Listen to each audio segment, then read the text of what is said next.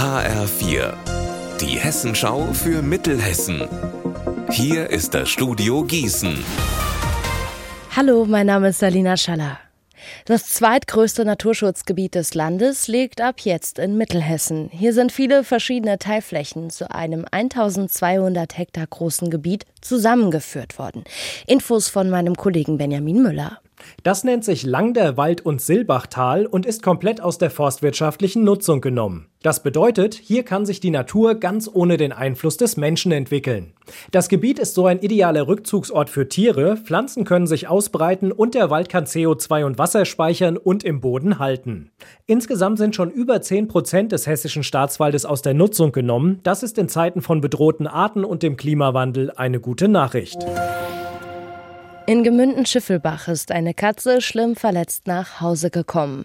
Vermutlich hat sie sich ihr Bein in einem Tellereisen eingeklemmt.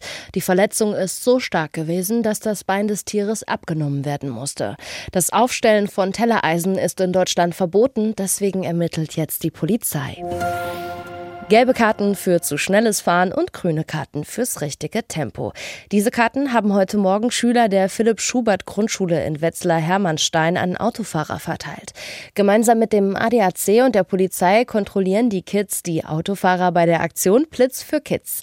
In Hermannstein waren die Kinder der 4B vom Kartenverteilen ganz begeistert. Ich fand das heute ganz schön, dass diese Aktion stattgefunden hat und ich würde mich freuen, wenn das nochmal ist weil ich Polizisten auch mal werden wollte.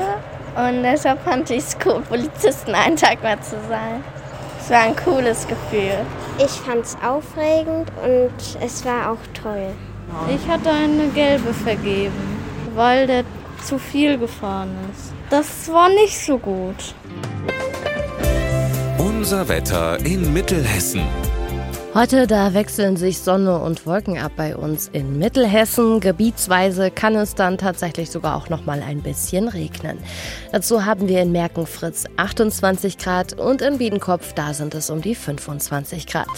Am Abend und in der Nacht bleibt es dann auch weiter bedeckt und morgen, da wird es ziemlich wechselhaft. Auch hier sind immer mal wieder Regenschauer möglich. Ihr Wetter und alles, was bei Ihnen passiert, zuverlässig in der Hessenschau für Ihre Region und auf hessenschau.de.